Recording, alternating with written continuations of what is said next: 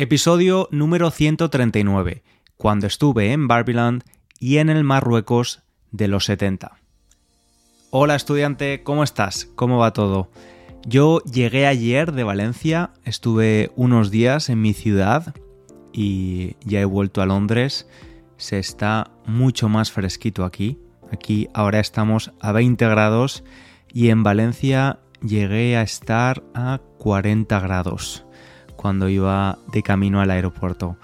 La verdad es que eh, prefiero el tiempo de Londres. ¿Quién lo diría, verdad? Pero en verano prefiero el tiempo de Londres mil veces.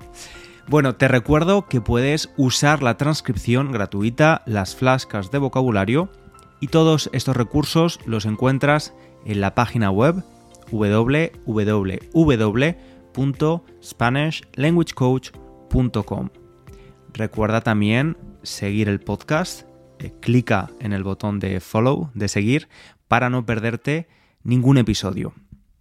Y como ya te dije, como ya te adelanté en el episodio anterior, hoy voy a hablar de mi experiencia participando como extra o como asistente de artistas, supporting artist, que también se llama este, este rol, este trabajo, voy a hablarte de mi trabajo como extra en dos películas que están actualmente en cartelera.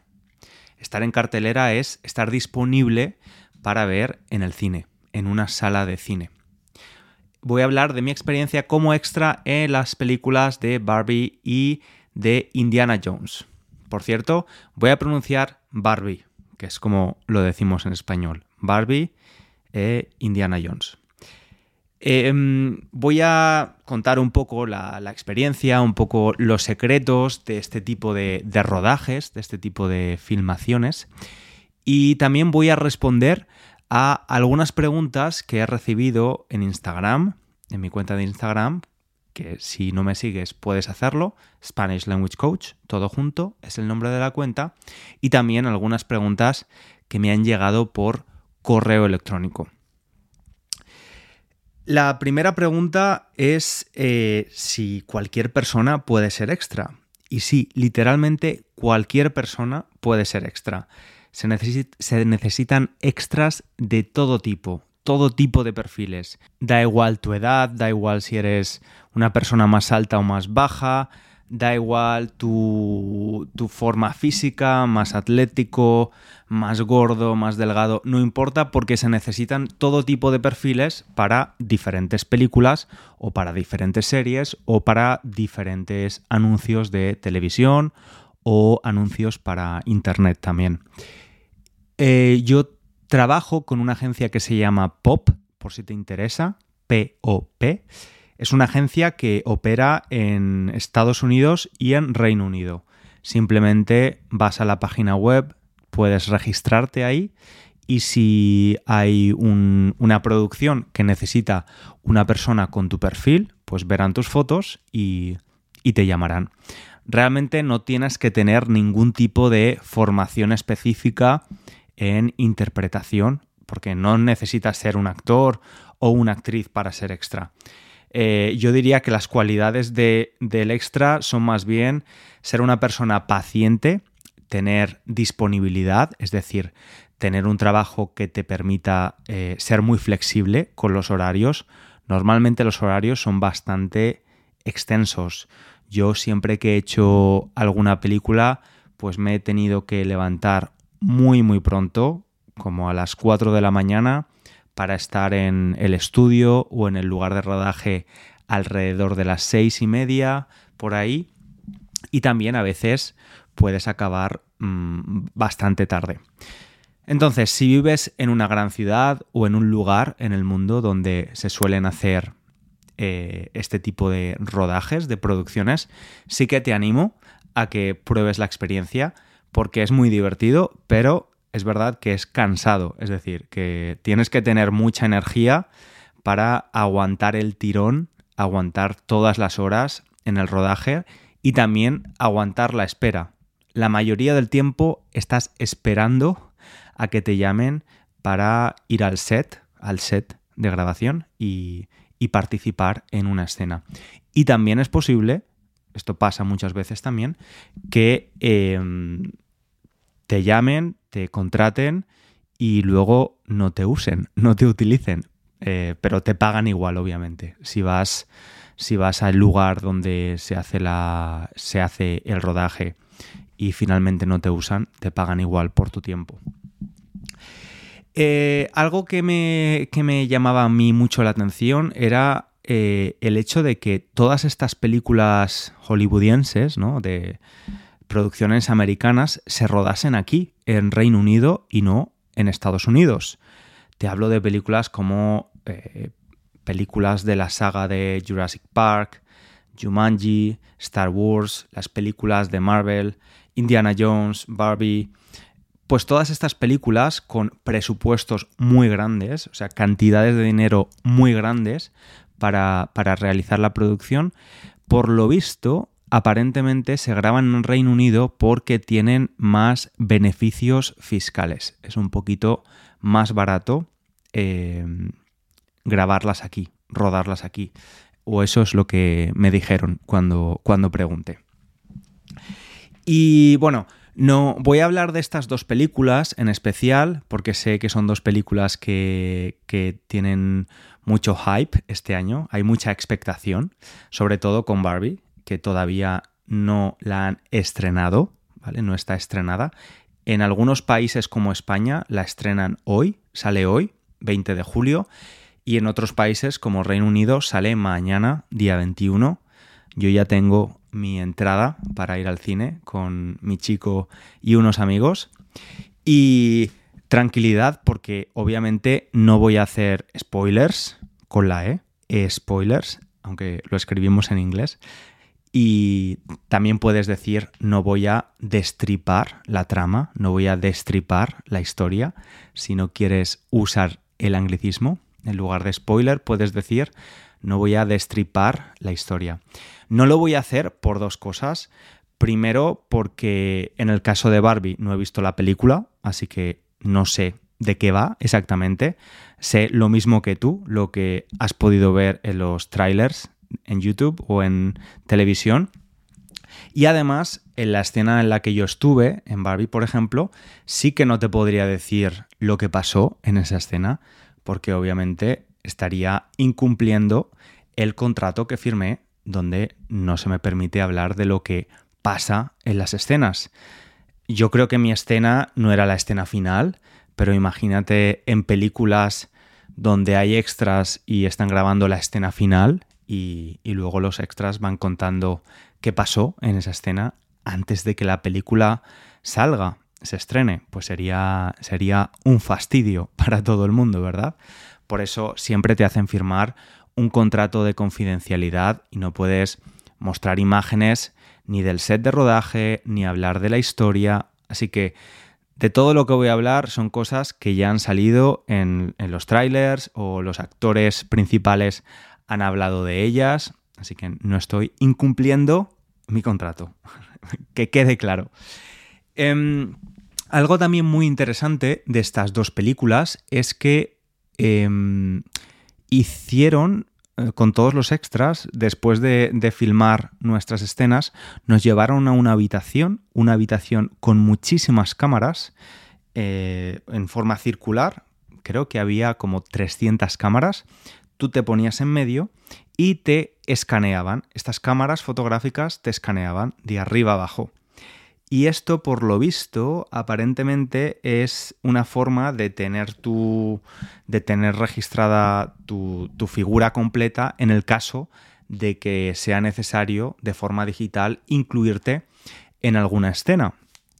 Y esta curiosidad la cuento porque al parecer eh, sabes que ahora mismo en Estados Unidos hay una huelga, una huelga es un strike, hay una huelga de guionistas, las personas que escriben los, los guiones, las historias de ficción. Y también se, estaban quejando de que, de que, las grandes productoras y que la industria del cine quería, eh, querían escanear a los extras una sola vez y poderlos usar de forma digital en cualquier producción, lo que conllevaría, lo que traería un gran ahorro por parte de, las productoras, pero también una falta de trabajo para las personas que se dedican profesionalmente a ser extras. Yo conozco a personas, yo esto lo hago dos o tres veces al año cuando es algo que me parece interesante, pero la mayoría del trabajo lo rechazo porque mi trabajo oficial es ser profesor y, requiere pues mínimo una jornada completa, ¿no? 40 horas a la semana. Pero sí que conozco a gente que se dedica profesionalmente a, ser extra. Eh, entonces, una de las demandas de, los guionistas en la, en la, huelga es que la inteligencia artificial y la digitalización no acabe con muchos empleos, con muchos trabajos de la industria cinematográfica. Y em, hablando de esto, a ver, he perdido el hilo. bueno, sí, yo como decía, no sabía, no sabía qué estaba pasando en, en las escenas que rodé, pero sí que te dan una pequeña indicación de lo que ha pasado antes de esa escena que tú estás rodando, un poco para que puedas entender lo que te están pidiendo, el estado de ánimo que te están pidiendo o te expliquen el contexto de la escena en la que estás. En el caso de, la película de Indiana Jones, pues nosotros sabíamos que estábamos en un lugar en, Marruecos. Si has visto la película, en la primera escena en Marruecos, pues yo estoy ahí. Eh, fui a ver la película el lunes con mi madre. Eh, esto me sabe muy mal decirlo, me siento mal diciéndolo, pero me quedé dormido viendo la película, me quedé frito. No es que la película sea mala, la película creo que es bastante buena, a mi madre le gustó mucho, pero yo estaba agotado, estaba muy cansado y si estoy cansado y me siento en una butaca de cine, es que me duermo, me quedo frito, me quedo frito. Pero sí que conseguí ver la escena en la que estoy yo y se me ve dos segundos. O sea, yo me pude reconocer porque sabía exactamente dónde estaba, pero es prácticamente eh, inapreciable. Y es curioso porque estuve trabajando en esa película cinco días, cinco días, toda la semana. Coincidí en esa escena con el personaje principal, Harrison Ford, que, que es un hombre muy serio, siempre lo oí muy, muy serio, muy concentrado. En los descansos siempre se sentaba en algún lugar que no era su silla. Sabes que en, las, en las películas siempre tienen una silla con su nombre detrás.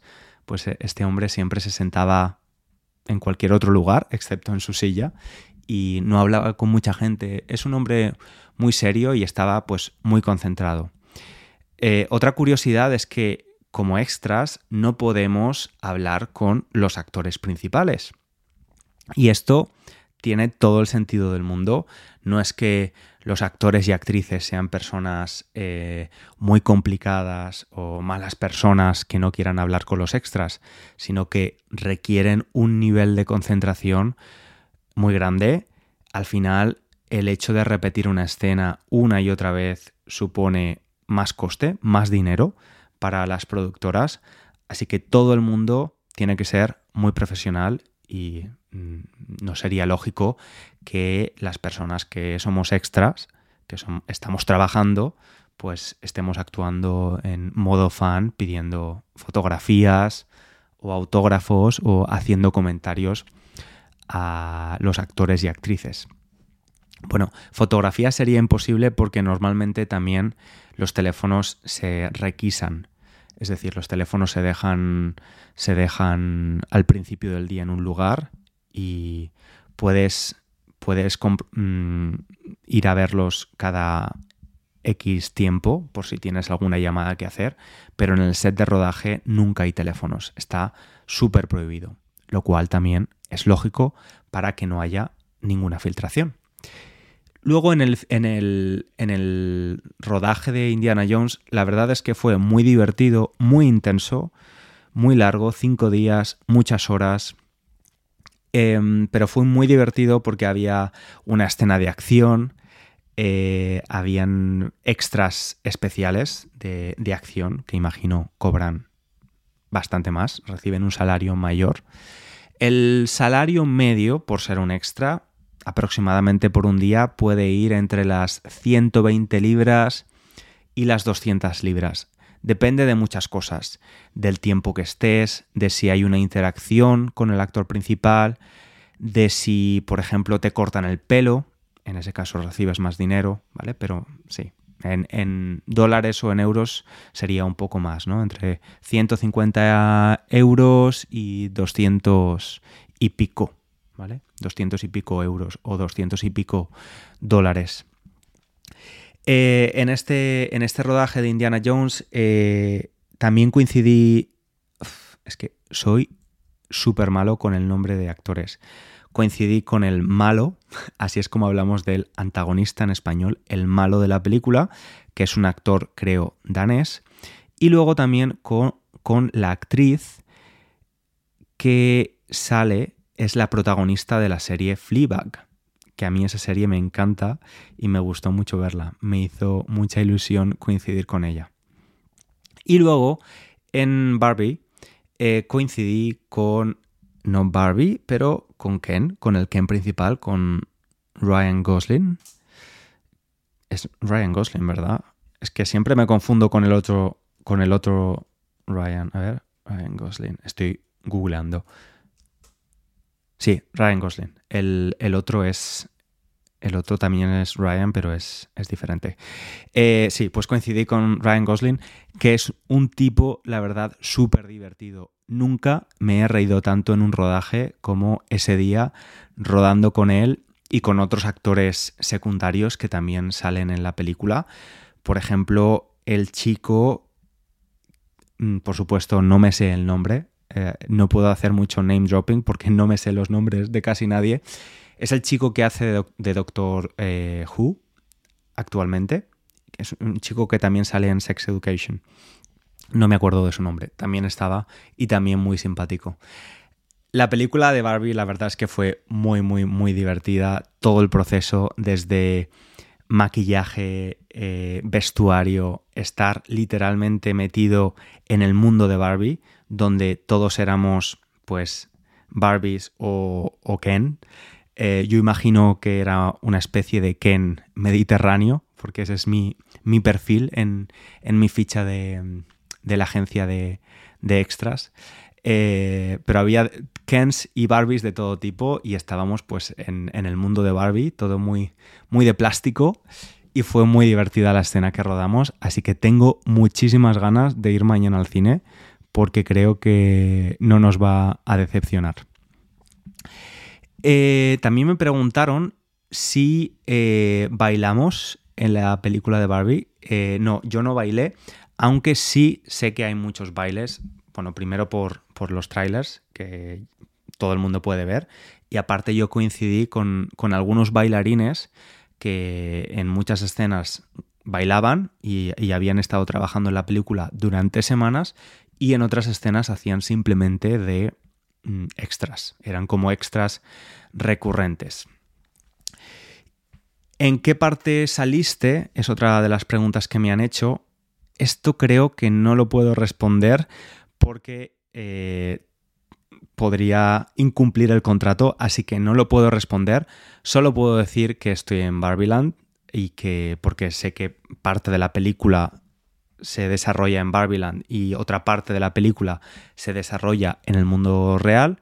Yo estoy en Barbieland y es una escena donde eh, Ryan Gosling no lleva camiseta. Está sin camiseta y está con un abrigo como de piel, creo recordar. Lo he visto en uno de los trailers.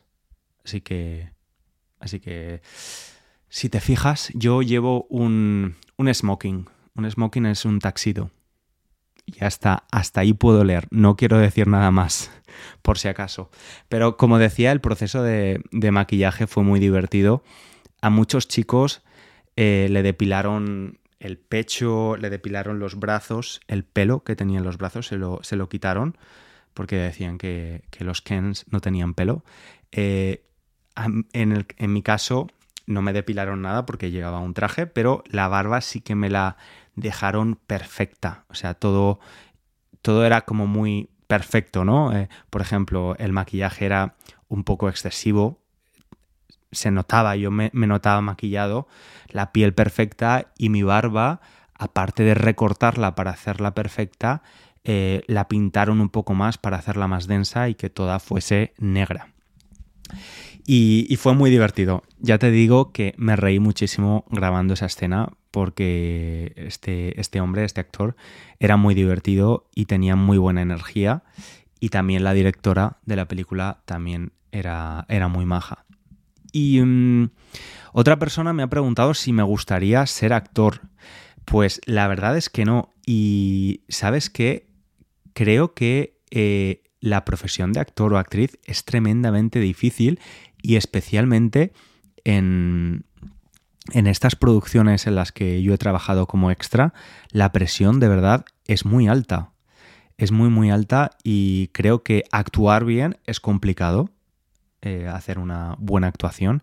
Y si además a eso le añades, le sumas que tienes la presión de hacerlo bien, de no equivocarte, de, evitar tener que hacer muchas tomas, pues eh, la verdad es que es, es, una presión difícil de gestionar, creo.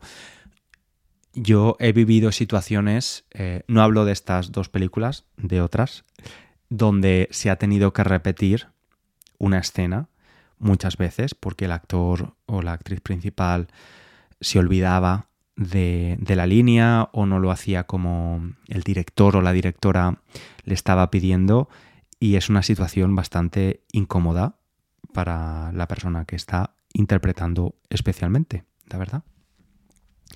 Y bueno, eh, creo que... ¿Cuánto tiempo llevo hablando? Llevo hablando 22 minutos casi. Creo que lo vamos a dejar aquí quería simplemente contarte un poquito con más detalle este trabajo que, hago en forma de hobby, la verdad, porque ya te digo que lo, lo hago cada vez menos, solo cuando el proyecto es muy, muy guay, como, como en el caso de, de estas dos producciones. Y que, jolín, el otro día fui al cine y vale, me dormí. Pero normalmente cuando voy al cine siempre me acuerdo de, lo emocionado que iba siempre al cine cuando era pequeño, porque era como un momento muy especial y que, no sé, larga vida al arte y larga vida al cine, porque ahora vivimos en un mundo donde tenemos tantas plataformas de streaming, Netflix, HBO, Amazon, Disney, que al final se pierde un poco esa magia de... Mm, del cine y ver una película porque tenemos disponibilidad y es como un consumo masivo de audiovisual y, creo que ir al cine nos hace sentir a todos un poco en ese, en ese sentimiento de, de, estar en, un, en, una sala a oscuras con desconocidos, donde todos los teléfonos se han puesto en silencio, con palomitas y una Coca-Cola y a disfrutar de la película. Te doy las gracias por, haberme escuchado. Espero que hayas aprendido un poquito de vocabulario sobre la industria del cine, del cine en general, que te haya gustado. Y nos escuchamos en el próximo episodio. Te pido el pequeño favor de siempre. Si no lo has hecho, por favor, valora el podcast con unas estrellas o escribe un comentario en iTunes o recomiéndalo a una persona que también estudie español. Nos escuchamos en el próximo episodio. Un abrazo grande. Chao, chao.